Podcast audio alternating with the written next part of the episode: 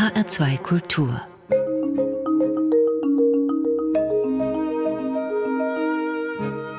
Doppelkopf Heute am Tisch mit Susanne Niemeyer, Freudenwortfinderin. Gastgeberin ist Andrea Seeger. Susanne Niemeyer, schön, dass Sie heute bei uns sind. Sie sind Autorin, Kolumnistin und Bloggerin, Jahrgang 1972 und leben in Hamburg. Was ist denn eigentlich Ihr Lieblingswort? Ich glaube, mein Lieblingswort ist im Moment Au ja. Und weitere zwei Lieblingswörter?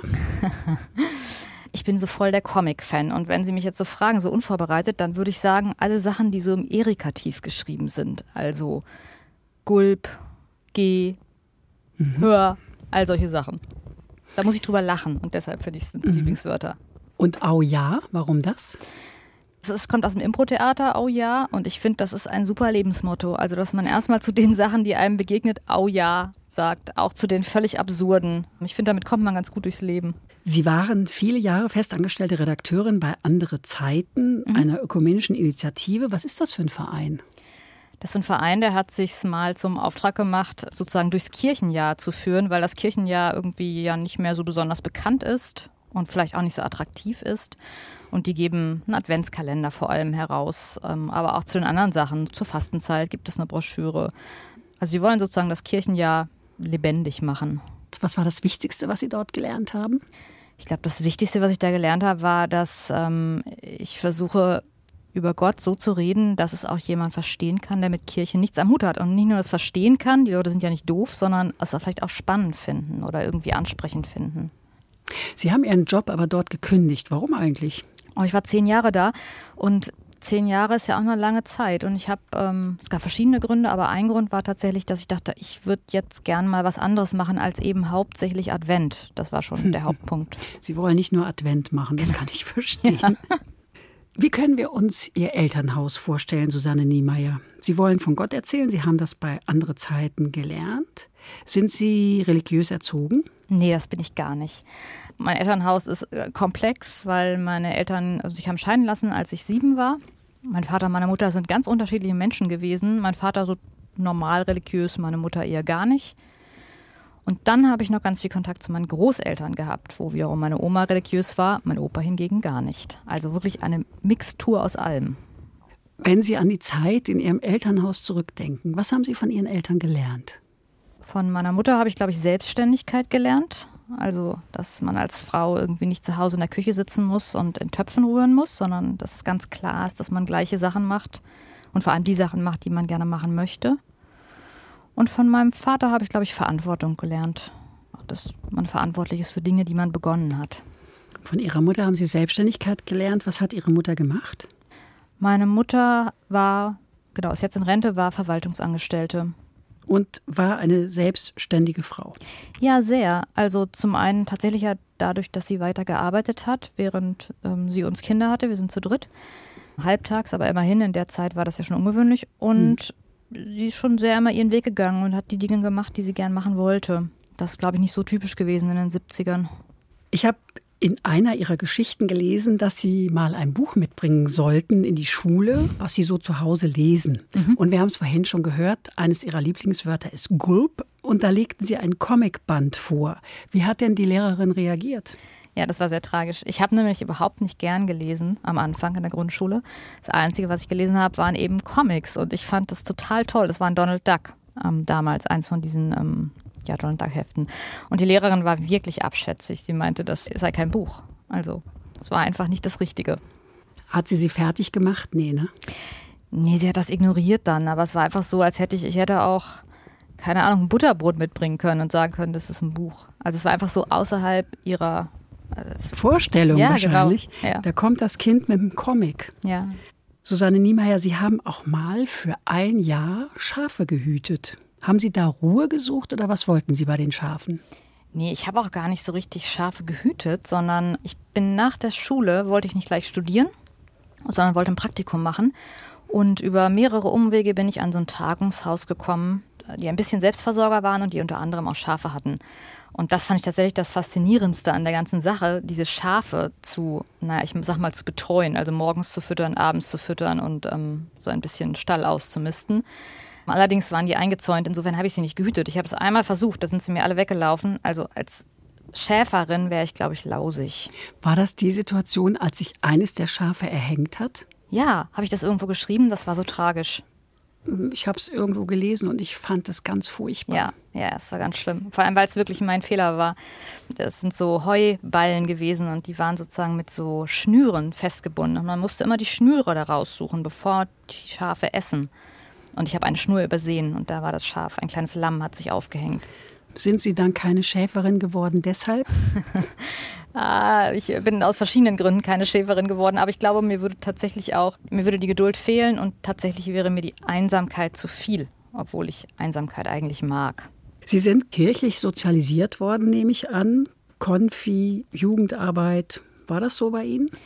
Ich bin zum Konfirmandenunterricht gegangen, weil alle dahin gegangen sind und weil ich gerne eine Stereoanlage haben wollte. Mein Opa hatte die versprochen zur Konfirmation. Ah. Das habe ich mir sehr gewünscht, also habe ich Konfirmandenunterricht gemacht und fand das alles eigentlich sehr weit weg von meinem Leben.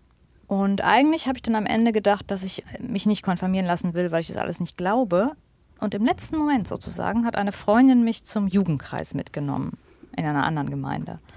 Und das fand ich total toll, weil da total nette Leute waren und die haben Tischtennis gespielt und die hatten Gitarren dabei, so die ganz klassischen Sachen. Und da dachte ich, ah, es gibt ja doch was Spannendes in diesem Bereich Kirche. Haben Sie dann weitergemacht? Ja, ich habe dann weitergemacht, habe mich auch konfirmieren lassen dann. Fand es trotzdem alles, naja, damals fand ich es wirklich doof, die ganze Veranstaltung. Ganz lustig ist, dass ich heute in mancher Hinsicht ganz froh bin, weil ich natürlich ganz viele Lieder auch auswendig gelernt habe. Das musste man damals noch. Und heute finde ich es ganz schön, dass ich manche dieser alten Lieder auswendig kann. Ihre Vorbilder fürs Leben sind Ihr Opa, Angela Merkel und Astrid Lindgren. Warum? Mhm. Das ist eine Auswahl nur, aber was ich finde, was die drei gemein haben, ist, dass es alles mit Selbstständigkeit und mit Emanzipation zu tun hat, auf unterschiedliche Art. Und deshalb sind alle drei meine Vorbilder. Nun kenne ich Ihren Opa nicht. Warum ist der so selbstständig und Vorbild und selbstbestimmt? Also mein Opa kommt aus einer Bauernfamilie, wie meine ganze Familie aus Bauernfamilien kommt. Und wenn ich die Geschichte jetzt richtig erzähle, dann hat ein Lehrer bei ihm besonderes musikalisches Talent entdeckt und ähm, wie auch immer, er hat ein Klavier bekommen. Also sein Vater hat ihm ein Klavier gekauft auf diesem Bauernhof, wo das total abwegig war. Mein Opa hat Klavier gespielt und wurde tatsächlich Musiker. Und das ist total untypisch für sein ganzes Umfeld und trotzdem hat er das durchgezogen. Und das finde ich ist eine Geschichte von Emanzipation. Was haben Sie gemacht nach dem Abitur? Ich habe erstmal gar kein Abitur gemacht, sondern habe nach der 12. die Schule abgebrochen, weil ich Schule so fürchterlich fand. Auch sehr selbstbestimmt. Das stimmt, aber ich fand es wirklich sehr fürchterlich in der Zeit. Ich habe keine Möglichkeit gesehen, das noch ein Jahr länger zu machen. Und dann habe ich eben in besagtem Seminarhaus ein Jahr gearbeitet und fand es sehr gut. Und dann habe ich noch ein Jahr Praktika gemacht und dann habe ich mein Abi nachgemacht und dann habe ich studiert. Und was? Ich habe Medienpädagogik studiert. Was wollten Sie werden? Ja, eigentlich wollte ich Jugendarbeit machen und äh, Medienpädagogik gehörte zum Studiengang Sozialpädagogik und ich dachte, damit komme ich zur Jugendarbeit. Aber so im Laufe des Studiums hat sich das ein bisschen verändert nochmal. Dann habe ich mein Anerkennungsjahr gemacht, weil es an der FH war und da habe ich einfach eine ganz andere Stelle gefunden, sodass die Jugendarbeit so ein bisschen aus dem Blick gekommen ist. Wobei mir das, glaube ich, auch Spaß gemacht hätte. Ich finde, Sie haben eine sehr schöne Art zu schreiben. Ich komme mal auf den Mittagsschlaf. Das heißt ja heute Powernapping. Ja. Früher hieß das wirklich Mittagsschlaf. Mhm. Ich zitiere Sie jetzt mal. Sich am helllichten Tag aufs Sofa zu legen und sanft davongetragen zu werden in einen Zustand zwischen Wachsein und Traum, kurz aus dem Getriebe des Alltags auszusteigen. Als ich Kind war, schlossen die meisten Läden um 12.30 Uhr. Die Welt roch nach Erbseneintopf und Blumenkohl und im Treppenhaus musste man jetzt leise sein. Wehe, wer es wagte, eine Tür zu knallen. Bis 15 Uhr war Mittagsruhe. Wir schlichen auf Zehenspitzen durch die Wohnung, wussten nichts mit uns anzufangen und niemand war da, der uns bespaßt hätte. Steigen Sie aus dem Getriebe des Alltags aus und legen sich mittags hin, Susanne Niemeyer? Oh, ich mache das viel zu selten, aber wenn ich es kann, dann mache ich es. Wenn ich mir das selbst zugestehe, diese Stunde freie Zeit, dann, dann mache ich das total gern. Und dieses, man musste leise sein, bis 15 Uhr war Mittagsruhe, kenne ich auch noch. Hm, ich, und wir durften keinen Mucks sagen. Das ist natürlich hart, das würde ich heute nicht mehr so sehen, aber es geht mir immer noch so, dass wenn in dieser Mittagszeit zwischen eins und drei jemand eine Bohrmaschine anstellt, das finde ich echt unglaublich. Und dann muss ich mir immer selbst mich erinnern, dass es vielleicht einfach gar nicht mehr jeder kennt, dass man in der Zeit ja. vielleicht ruhiger ist. Ja. Wie gut spielen Sie eigentlich Flöte? Ich habe mal ganz gut gespielt. Ich glaube, jetzt ist es nur noch sehr mittelmäßig. Eine Freundin hat sie mal gefragt, da waren sie 15, ob sie im Sonntagsgottesdienst mit ihr im Duo spielen wollen. Ja, da habe ich noch sehr schlecht gespielt. Aber sie haben gesagt, ja, ja, mache ich. Ja, es war eine maßlose Selbstüberschätzung, weil ich, ich konnte noch gar nicht Flöte spielen, überhaupt nicht. Also damals ging es wirklich um Blockflöte, C-Flöte einfach. Und ich dachte, ach, so schwer kann das ja nicht sein. Das kann ich ja lernen bis zum Gottesdienst. Habe ich versucht. Natürlich habe ich das nicht in 14 Tagen gelernt, jedenfalls nicht gut. Und es war schauerlich, also wirklich schauerlich. Haben Sie sich geschämt? Äh, ja, ja, ich habe mich sehr geschämt im Gottesdienst. Vor allem, weil also ich selbst nicht verstanden habe, wie ich auf diese Idee kam, einfach so hoch zu stapeln. Das war nicht grundsätzlich so, dass ich in allem hochgestapelt habe. Wer weiß, vielleicht kam es Ihnen wirklich so leicht vor und dann stellten Sie fest, ups, so leicht ist es nicht. Wahrscheinlich. Ja. Haben Sie seither ein gespaltenes Verhältnis zur Musik? Nein, gar nicht. Immerhin war das der Anfang, Flöte zu lernen. Und ich habe danach tatsächlich auch Altflöte lange gespielt und ganz leidlich, glaube ich tatsächlich. Es hat sein Gutes gehabt, sagen wir mal so. Sie haben für uns heute auch Musik mitgebracht. Und zwar Guiding Light von Mumford Sons. Was ist das für ein Stück? Ah, es ist ein bisschen Folkmusik. Das mag ich sowieso. Aber vor allem ist es der Soundtrack eines Schwedenurlaubs. Ich bin ganz regelmäßig in Schweden. Oder zwei Jahren war ich mit meinem Freund in Schweden und wir waren ein bisschen mit dem Auto unterwegs. Und da haben wir dieses Lied immer gehört, Guiding Lights. Ist also ein Beziehungslied. Ja, aber auch das, wie nennt man es, ein Road-Song irgendwie ja, auch. Dann hören wir uns den mal an.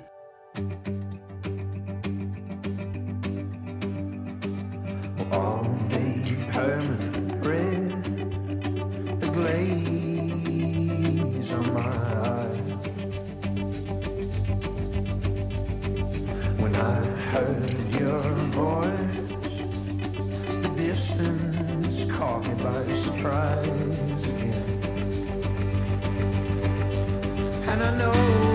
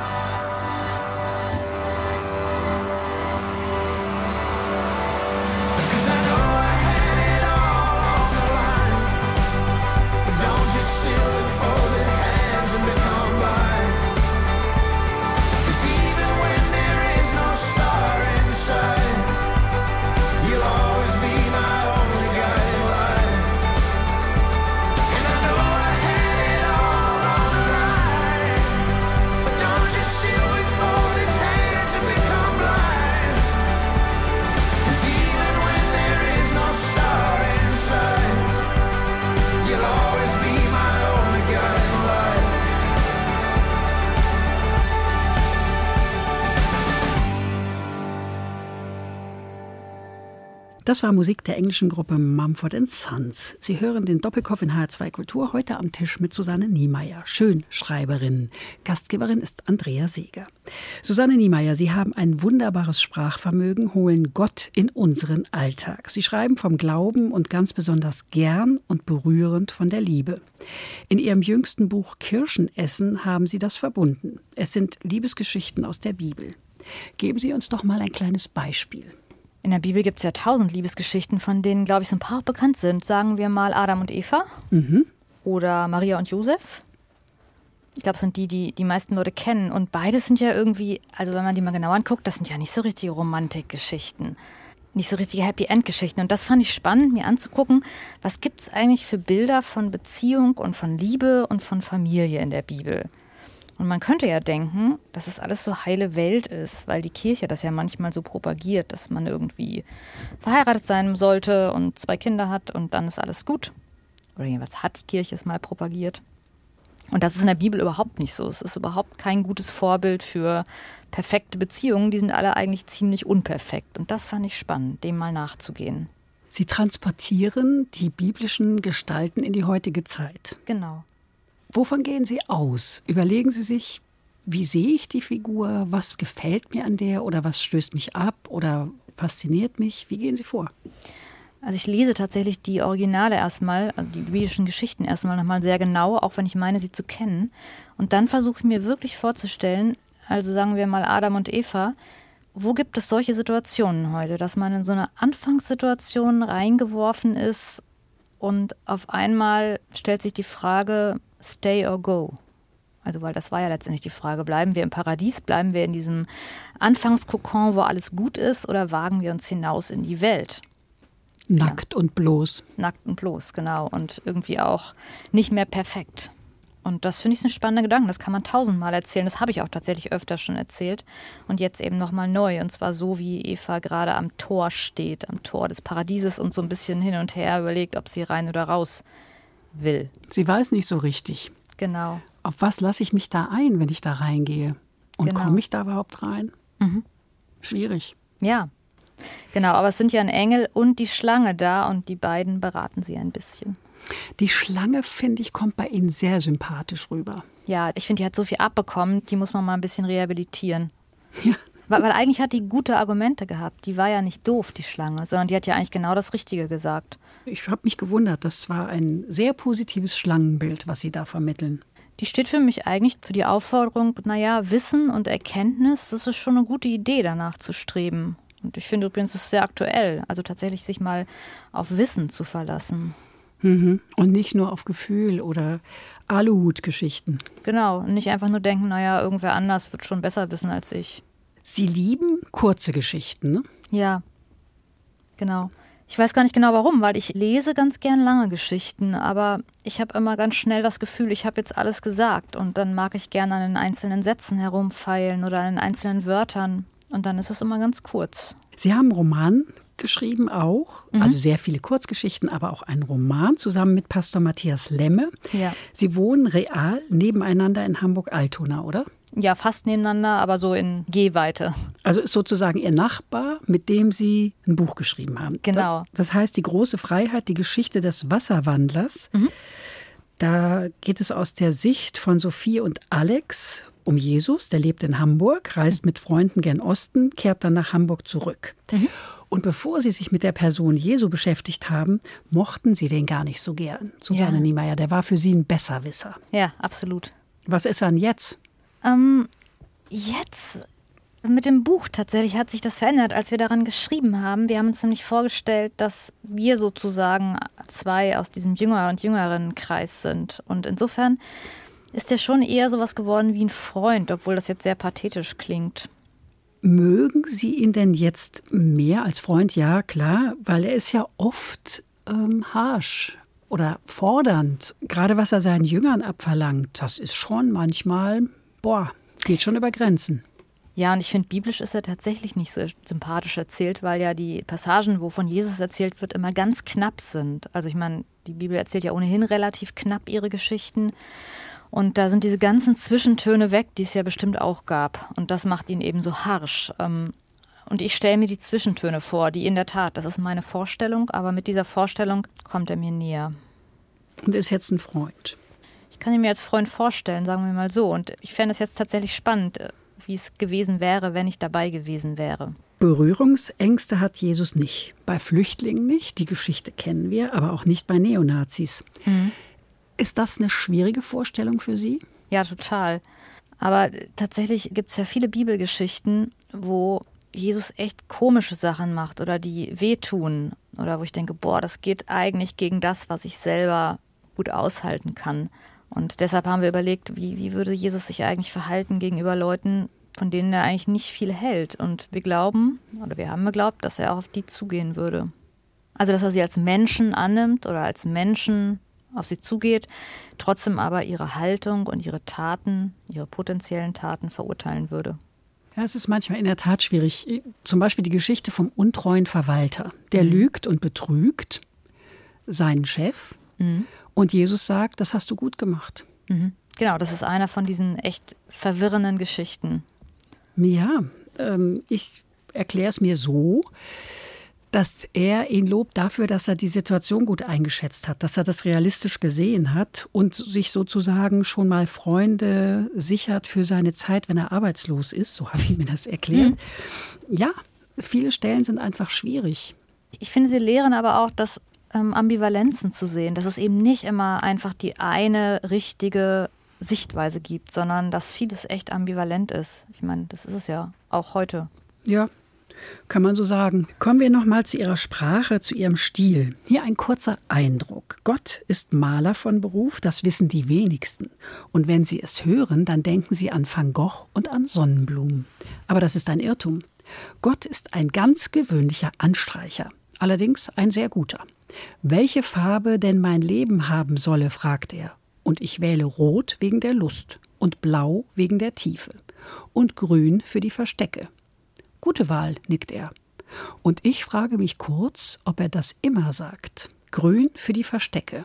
Was meinen Sie damit? Hm, als ich äh, so in der Pubertät war, da habe ich mich ganz oft versteckt. Und zwar im Wald oder ich habe relativ viel Schule geschwänzt an so einem See. Und beides liegt mitten im Grünen. Und ich finde, im Wald und im See und in Gebüschen kann man sich super verstecken. Das ist für mich die Farbe fürs Versteck. Und ich würde sagen, die Verstecke suche ich heute auch noch, wenn ich nach Schweden fahre oder ähm, wenn ich wandern gehe, was ich alles so oft wie möglich tue. Welche Farbe hat denn Ihr Leben, Susanne Niemeyer? Ich glaube tatsächlich, die Geschichte ist sehr autobiografisch, weil mein Leben hat, glaube ich, diese drei Farben. Rot für die Lust, Blau für die Tiefe und Grün für die Verstecke. Rot, Blau, Grün. Ja. Bisschen Gold dazu vielleicht noch, weil Gold so schön glänzt. Schreiben Sie Tagebuch oder wie sammeln Sie Ihren Stoff? Ja, ich schreibe Tagebuch. Und ähm, ein bisschen sammle ich darin meinen Stoff. Ein bisschen aber auch nicht. Ein bisschen brauche ich Tagebuch auch einfach, um zu meckern, zu jammern. So, was man so in so einem Tagebuch tut. Also mhm. ich möchte das hier schon offiziell sagen, wenn ich sterben sollte, was ich ja wahrscheinlich irgendwann tue, dann möchte ich nicht, dass jemals jemand diese Tagebücher liest. Okay, Sie haben das jetzt gesagt. Ja.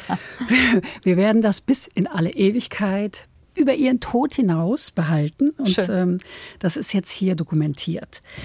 Sie schreiben auch gerne mit anderen Menschen, zum Beispiel beim Ost-West-Schreiben. Was war das für ein Projekt? Das war total toll. Ähm, es war eine Schreibwerkstatt mit Menschen aus ähm, den ostdeutschen Bundesländern und den westdeutschen Bundesländern. Zum 3. Oktober, 30 Jahre Wiedervereinigung. Ich habe schon gelernt, dass Wiedervereinigung gar nicht das Wort ist, was alle benutzen würden. Und es ging darum, dass wir miteinander schreiben, wie haben wir das erlebt? Wie haben wir den Mauerfall erlebt? Wie haben wir die deutsche Einheit erlebt? Die Zeit danach, die Zeit davor? Wie erleben wir es heute? Und das war so spannend. Wir waren knapp 30 Leute. Und ja, wir haben so viel nicht voneinander gewusst, obwohl das ja schon alles Menschen waren, die total viel Interesse haben, sonst wären sie ja gar nicht gekommen. Ich stelle mir das äh, sehr spannend vor. Ich war mit einer Reisegruppe in Russland auf einer Bildungsreise mhm. und da waren auch einige Menschen aus Ostberlin dabei, mhm.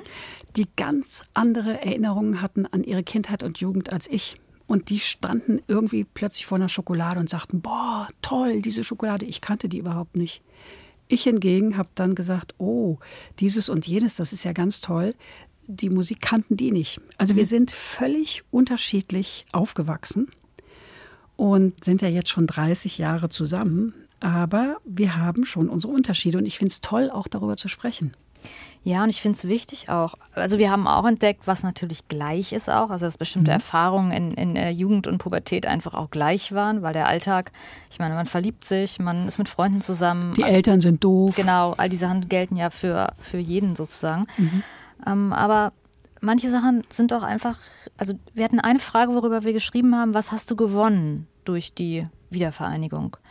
Und das war schon ein Unterschied zwischen Ost und West, weil die Menschen im Osten schon öfter gesagt haben, also sie haben von existenziellen Sachen gesprochen, die sie gewonnen haben, während die Menschen im Westen oft so Sachen gewonnen haben wie das Elbsandsteingebirge, Eierschecken zu essen, also Sachen, die totale, die total schöne Dinge sind, aber eben nicht lebenswichtig. Ich kann auch ohne das Elbsandsteingebirge leben. Das Einzige, was gleich war, also sowohl West als Ost, das Einzige, was auf beiden Seiten essentiell war, war, dass wir Freundschaften gewonnen haben. Sie laden auch ein zu kreativen Schreibreisen. Wo geht es hin? Schweden, haben Sie schon gesagt? Genau, zweimal im Jahr geht es nach Schweden. Ich glaube, das sind meine Lieblingsreisen, aber die anderen sind natürlich auch schön. Österreich und Bayern und Münsterland und dann immer wieder auch mal den Süden, wobei ich es ein bisschen versuche, Schreibreisen anzubieten, wo man auch ohne Flugzeug hinkommen kann. Also mhm. mit ökologischen Hintergedanken. Und dann fahren da Menschen mit, Männer und Frauen, und sie schreiben zusammen. Genau, es fahren deutlich mehr Frauen als Männer mit. Also deshalb hiermit jetzt der Aufruf, Männer kommt doch auch mal mit. Aber ja, es sind immer Männer und Frauen und wir schreiben zusammen und machen aber auch Urlaub zusammen. Also es sind ja, es ist meist so eine Woche und ähm, man schreibt so weiß nicht, vier, fünf Stunden am Tag und dann gibt es sehr viel Zeit noch zum Wandern, in der Sonne liegen, äh, miteinander auch einfach da sitzen und reden, Kaffee trinken, alles, was man so im Urlaub macht. Wie bekommen Sie eigentlich Ihre Akkus voll? Am besten draußen. Also wenn ich, ich habe ja eben schon gesagt, dass ich ganz, ganz gern wandern gehe und wann immer ich das kann, dann ähm, packe ich meinen Rucksack, meistens mit meinem Freund zusammen und dann wandern wir irgendwo da, wo niemand ist. Und ich finde, ja, im, im Wald, in der Natur geht das ganz gut. Besuchen Sie eigentlich jeden Sonntag den Gottesdienst, schauen ihn im Fernsehen oder hören ihn im Radio, Susanne Niemeyer? Nee. Also ich bin Mitglied in einer ganz tollen Gemeinde, da gehe ich sehr gerne in den Gottesdienst. Ansonsten aber bin ich nicht so ein Fan vom klassischen Sonntagsgottesdienst. Mhm. Mm, Warum nicht? Er ist mir zu weit weg aus meinem Leben. Also dadurch, dass ja nun wirklich sehr viele alte Sachen gesungen werden, dass die Sprache der Liturgie sehr alt ist, dass auch oft die Predigten so sind, dass ich denke, es hat nichts mit meinem Leben zu tun. Ähm, damit will ich nicht sagen, dass ein Gottesdienst schlecht ist. Das mag anderen Leuten ganz anders gehen, aber mir geht es so, dass ich ähm, oft nicht das finde, was ich suche dort. Und Ihre Gemeinde ist anders? Ja, meine Gemeinde ist vor allem anders, weil die Liturgie ein bisschen moderner ist sind ein paar Lieder ausgewechselt, ist ein bisschen Thésée dabei. Es ist eine gute Mischung zwischen alten Liedern und neuen Liedern. Es sind nun aber auch drei Pastoren, beziehungsweise zwei Pastoren, eine Pastorin da, die einfach gut predigen können. Bei deren Worten habe ich immer das Gefühl, ja, okay, das hat tatsächlich eine Bewandtnis und eine Relevanz für mein Leben. Und ist da auch Matthias Lemmel dabei? Genau, Matthias ist einer. Mhm. Unser Leben hat sich seit März 2020 ganz schön verändert. Darüber sprechen wir gleich nach einer Musik, die Sie ausgewählt haben, nämlich von Max Prosa das Stück Mein Raumschiff. Was bedeutet Ihnen dieses Stück? In dem Stück geht es darum, dass Leute sich irgendwie in ihr Raumschiff zurückziehen, Freundeskreis, und dann erstmal sozusagen offline sind, so verstehe ich das Lied. Und irgendwann wiederkommen, wenn sie das Gefühl haben, sie haben genug, sie waren genug offline, sie haben genug geredet, sie haben ähm, genug sich besonnen auf das, so höre ich das Lied, was wesentlich ist. Und ich glaube, es ist total wichtig, sich nicht nur allein, sondern auch in einer Gruppe, in einer Gemeinschaft, in einer Gesellschaft solche Offline-Zeiten zu nehmen, wo man mal denken kann. Ich schließe die Augen und ich steige in mein Raumschiff. Es trägt mich hinauf dorthin, wo niemand vor mir war. All die Menschen, die ich liebe, sind hier mit mir. Wir sitzen herum, wir singen und kommen uns nah. Hier draußen ist kein Empfang für was die anderen sagen. Hier draußen ist kein Empfang mehr für den Funk der Welt. Und wir kreisen umeinander und enthüllen in jeder der anderen Seelen etwas von uns selbst. Und hinterm Nordstern entscheiden wir uns dann, wir kommen erstmal nicht zurück. Falls jemand fragt, wir werden, wer wir sind, wir suchen nach einem Funken vom höheren Glück.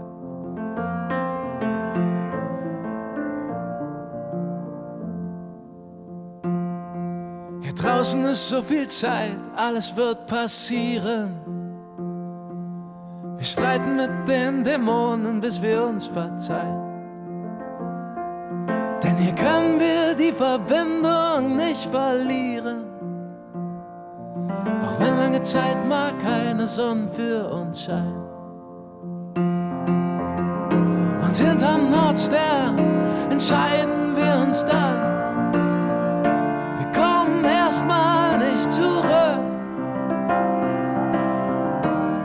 Jemand fragt, wir werden, wer wir sind.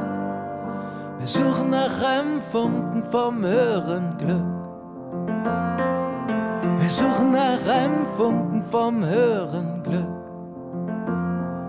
Wir suchen nach einem Funken vom höheren Glück. Das war Musik des Berliner Liedermachers Max Prosa. Sie hören den Doppelkopf in HR2 Kultur heute am Tisch mit Susanne Niemeyer, Mutmacherin. Gastgeberin ist Andrea Seeger. Susanne Niemeyer, was hat Rost mit Freiheit zu tun?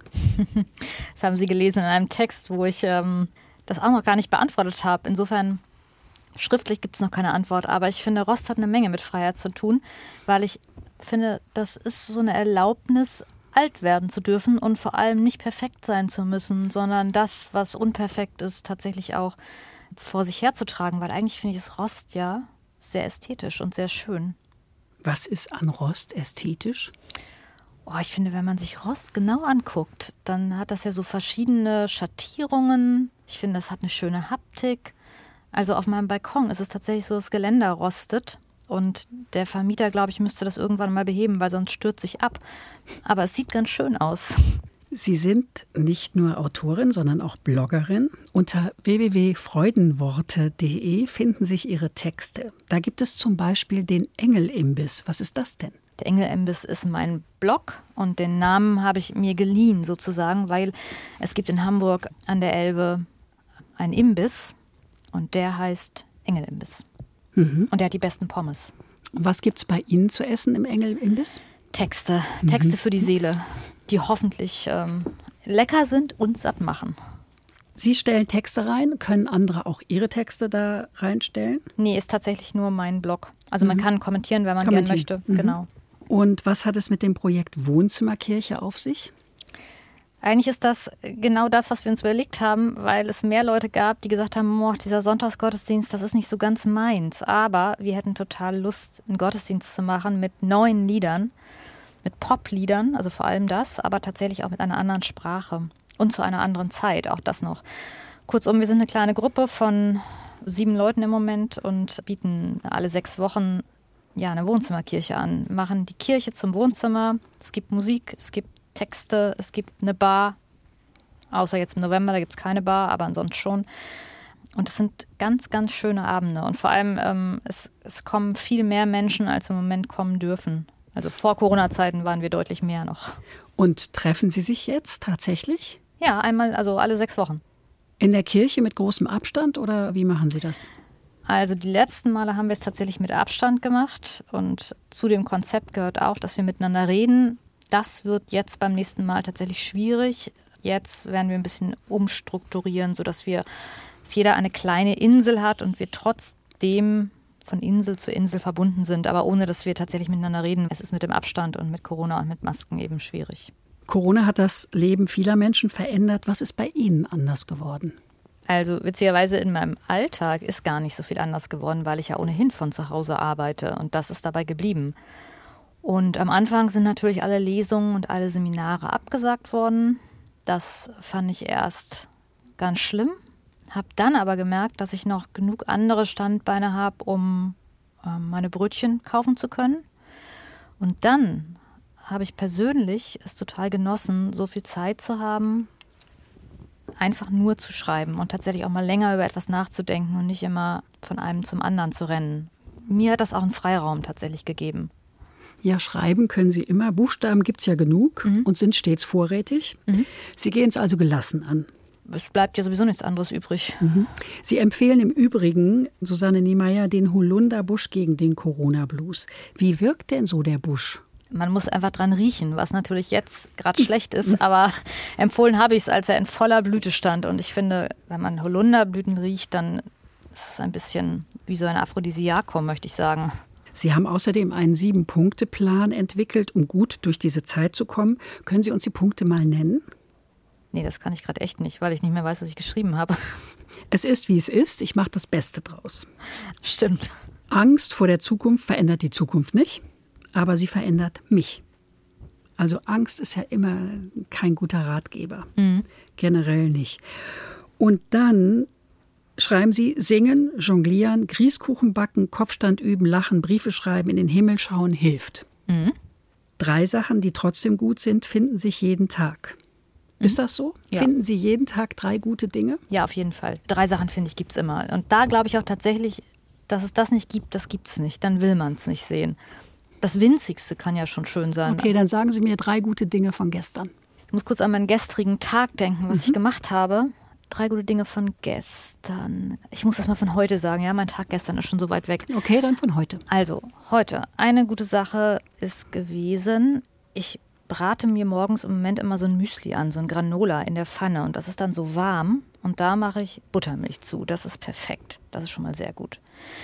Dann habe ich Post bekommen und jemand, den ich überhaupt nicht kenne, eine Leserin, hat mir ein Lieblingsbuch geschickt, weil sie dachte, in dieser Corona-Zeit brauche ich vielleicht auch mal was zur Aufheiterung. Und es ist wirklich ein tolles Buch. Ich habe sehr gelacht. Ich habe schon angefangen zu lesen. Ist super. Welches Buch ist es? Das heißt, es ist ein Kinderbuch und das heißt Dolly irgendwas. Ich habe es noch nie gehört vorher. Mhm. Ist jetzt schade, dass ich das nicht empfehlen kann, weil es wirklich lustig ist. Vielleicht fällt es mir später noch ein.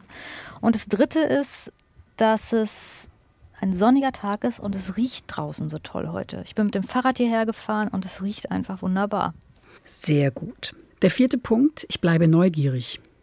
Fünftens, Dank an alle Pfleger, Busfahrerinnen, Kassierer, Ärztinnen, Politiker, Müllfahrer, Forscherinnen, Pizzalieferanten, Zuversichtspenderinnen, an andere Denker, Menschen. Sechstens, ich denke an Oma, die immer ein Regal eingeweckter Kirschen im Keller hat, aber keinen Schrank voll Klopapier. Das, das fand ich auch ganz schön, die eingeweckten Kirschen im Keller. Ja, das stimmt. Und siebtens, das Lesen geht weiter.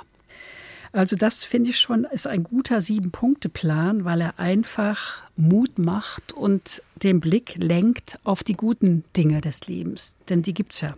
Ja, die gibt es auf jeden Fall. Und ähm, gerade erschienen ist ein Adventskalender mit selbstgeschriebenen Impulstexten, Postkarten zum Verschicken und ein Sonntagskalender für 2021. Mhm. Was wollen Sie den Menschen mit auf den Weg geben, Susanne Niemeyer? Oh, ich glaube, Sie haben das eben schon ganz gut zusammengefasst. Ich finde wirklich so eine Grundzuversicht, weil sich damit einfach besser leben lässt. Und ich habe die auch nicht immer und manchmal schreibe ich die tatsächlich auch für mich selbst. Ich denke, dann verändern mich die Texte ja auch, wenn ich selbst noch gar nicht so weit bin. Aber ich glaube, so eine Grundzuversicht, die ist hilfreich. Sie haben vorhin gesagt, ich wollte nicht immer nur Advent haben. Deswegen haben Sie ja Ihre Stelle gekündigt bei andere Zeiten. Mhm. Jetzt haben Sie einen Adventskalender gestaltet. Sie machen das gerne. Sie haben für den Advent schon was übrig, ne?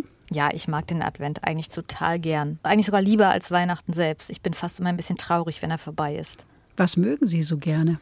Ich mag gern dieses Gefühl, in Erwartung zu sein. Dieses, da kommt noch was und da könnte was Großes kommen. Das finde ich ein schönes Gefühl, das ist ein bisschen kribbelig. Und ganz konkret mag ich tatsächlich, wenn im Advent, also ich mag einen Adventskranz und ich mag die Lichter überall. Ich finde es einfach eine sehr sinnliche Zeit. Jetzt ist die Adventszeit auch eine Zeit, wo viel zu tun ist. Äh, man muss überlegen, wie wird das Weihnachtsfest, wer bekommt was. Socken für Opa und eine Tischdecke für die Schwester. Nehmen Sie sich Auszeiten im Advent? Das ist ja tatsächlich in diesem Advent leichter möglich durch Corona. Mhm. Also das ist sozusagen eine der guten Sachen im Schlechten. Denn sonst ähm, nehme ich mir es jedes Mal vor, Auszeiten zu nehmen, weniger zu machen. Und es gelingt mir echt immer nur sehr bedingt. Dann geht es Ihnen wie den meisten anderen wahrscheinlich, die sich das jedes Jahr vornehmen. Aber es wird ja nichts. Ja, ich versuche das weiterhin. Ja. Weihnachten wird anders dieses Jahr. Wie wird es bei Ihnen? Das ist eine gute Frage, denn ich weiß es tatsächlich auch noch nicht so genau, wie es wird. Normalerweise durch eine Patchwork-Familie ist es immer viel Fahrerei. Und diese Fahrerei wird es in diesem Jahr so nicht geben. Also wir werden nicht alle Besuche machen, wie wir das sonst machen. Und ich ahne, dass auch das was Gutes haben könnte. Es wird wahrscheinlich äh, sowieso empfohlen, da vorsichtig mit zu sein. Sie Ja. gehen da schon mal gleich offensiv mit um und sagen, nee, machen wir nicht. Also in meinem Fall jetzt, wir treffen uns dann ständig in neuen Gruppen, in neuen großen Gruppen. Es sind alte und junge Leute dabei. Ich glaube, das kann man tatsächlich entzerren. Und die trotzdem Menschen besuchen, aber vielleicht eben nicht alle in drei Tagen oder manche schon im Januar oder manche werde ich im Dezember schon sehen. Und ich glaube, für die drei Weihnachtstage, für die ähm, wird es ganz gut tun, dass wir nicht dauernd im Auto sitzen und von einem Ort zum anderen hetzen und eigentlich völlig satt sind, aber trotzdem das nächste Essen essen. Susanne Niemeyer, haben Sie eigentlich ein Verkündigungsgehen? Oh, ich glaube, ich habe das. Das ist mir aber tatsächlich, also es ist mir ein bisschen peinlich. Das ist, glaube ich, eine meiner Schwächen. Dass ich, ja, ich glaube, auf eine Art bin ich eine Missionarin und das, glaube ich, kann mega anstrengend sein. Weil das bin ich auch in ganz anderen Zusammenhängen. Also ich möchte Leuten von Dingen überzeugen, von denen ich überzeugt bin. Und wie gesagt, ich glaube, es kann nervig sein. Wovon sind Sie überzeugt? Nennen Sie doch mal ein Beispiel. Also zum Beispiel bin ich davon überzeugt, dass es klüger ist, na sagen wir mal, wenig Fleisch zu essen. Oder wenn man schon Fleisch isst, dann bitte welches, das ernsthaft vernünftig gehalten ist. Also für die Umwelt, für die Tiere. Ich stelle mir das jetzt mal vor. Ich habe Susanne Niemeyer zu Gast Mhm. und es gibt, sagen wir mal, Huhn. Ja. Fragen Sie dann, wo kommt das Huhn her? Nee, das mache ich nicht. Ich will ja irgendwie jetzt auch nicht die Stimmung verderben. Aber oft ist es so, wenn ich sage, dass ich Vegetarierin bin, mein Gegenüber ist es nicht, dann sagt das Gegenüber oft was dazu, warum es wo Fleisch ist und was für ein Fleisch ist. Und dann sind wir auf einmal mitten im Gespräch darüber. Und dann sage ich schon was dazu, dass ich Massentierhaltung tatsächlich einfach inakzeptabel finde. Also Sie sind Vegetarierin, Sie essen überhaupt kein Fleisch. Ich esse manchmal Fisch. In welcher Situation sind Sie am meisten bei sich? Wenn ich draußen bin, wenn ich im Wald bin, wenn ich da, also wenn ich allein bin tatsächlich. Wäre aus Ihnen eine gute Försterin geworden? Oh, es wäre wirklich mein Plan B oder C, wobei das dann schon wieder mit dem Tiere töten so eine andere Sache ist, weil ich glaube, als Försterin ist man meist auch Jägerin. Da müsste ich dann nochmal drüber nachdenken. Aber eigentlich finde ich, ist es ein total reizvoller Beruf. Haben Sie einen Hund? Nee, das verträgt sich einfach nicht mit meinem Leben. Also, weil ich wohne im dritten Stock in einer Dreizimmerwohnung und bin viel unterwegs und ich glaube, ein Hund braucht einfach viel Auslauf. Ist nicht gut in so einer Wohnung und auch nicht in der Stadt. Also Försterin mit Hund, gut. Ja, also eine Försterin muss aber natürlich wild töten, ganz klar. Genau. Von daher wäre das dann vielleicht doch nicht die richtige Entscheidung gewesen. Und ich habe so das Gefühl, Sie sind ganz glücklich mit dem, was Sie tun. Ich bin ganz glücklich mit dem, was ich tue und trotzdem aber fehlt mir immer auch die andere Seite. Also ich lebe ja jetzt in der Stadt, finde das ganz großartig. Trotzdem fehlt mir immer das Leben auf dem Land. Ich glaube, diese Ambivalenz, die wird sich in meinem Leben nicht mehr auflösen. Und haben Sie schon mal überlegt, aufs Land zu ziehen? Ja, das habe ich ganz oft überlegt und ich komme ja auch daher. Also ich komme ja nicht aus der Großstadt, sondern wie gesagt, ich komme aus so Bauernfamilien und habe auch immer wieder mal überlegt, ob ich nicht lieber auf dem Land leben möchte und bin dann immer zu dem Schluss gekommen, nein. Es ist Zeit für eine Musik. Ausgewählt haben Sie ein Stück der Frankfurter Sängerin und Songwriterin Mowgli von ihrem Album Wanderer. Haben Sie da den Soundtrack ausgewählt? Genau, das ist der Soundtrack zum Unterwegssein. Genau. Deshalb habe ich das Lied ausgewählt, ja. Mhm. Sie war unterwegs, Mowgli, mit ihrem Freund. Dann gab es einen Film über diese Reise und der Soundtrack dazu ist auf dem Album Wanderer. Was verbinden Sie mit diesem Stück? Naja, in diesem Stück gibt es eben die Zeile, dass sie eine Wanderin ist und ähm, auf ihrem Weg nach Hause. Und ich mag tatsächlich diese Zeile sehr gern, weil ich finde, darum geht es im Leben irgendwie nach Hause zu kommen, was immer nach Hause ist. Also man kann auch einfach sagen zu sich selbst oder zu Gott oder wie immer man das nennen möchte, aber ich glaube, es ist ein Nachhausegehen. Deshalb mag ich den Song. Bevor wir das jetzt hören, möchte ich Danke sagen, Susanne Niemeyer, für dieses berührende Gespräch voller Freudenworte. Danke Ihnen fürs Zuhören, sagt Andrea Seeger.